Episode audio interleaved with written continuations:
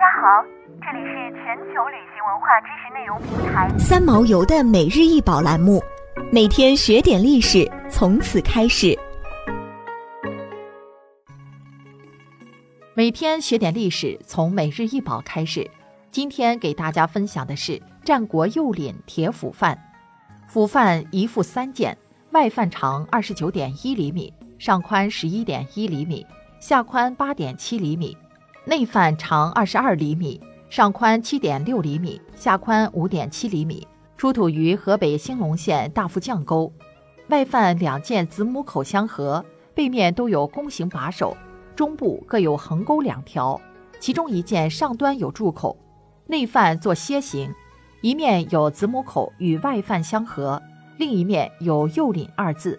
领为管理、储存农产品与私造农具的机构。证明是地方官铸造，现收藏于河北博物馆。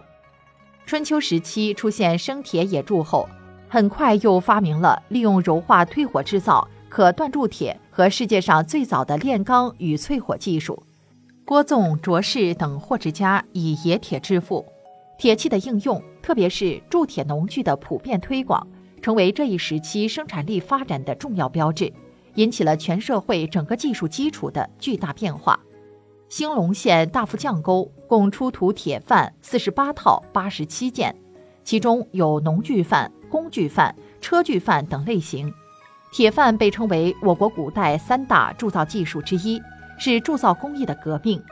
用这种范铸造出的铁器器形规整，表面光洁，并且铁制模具能反复使用，较之陶范可大幅度提高劳动效率。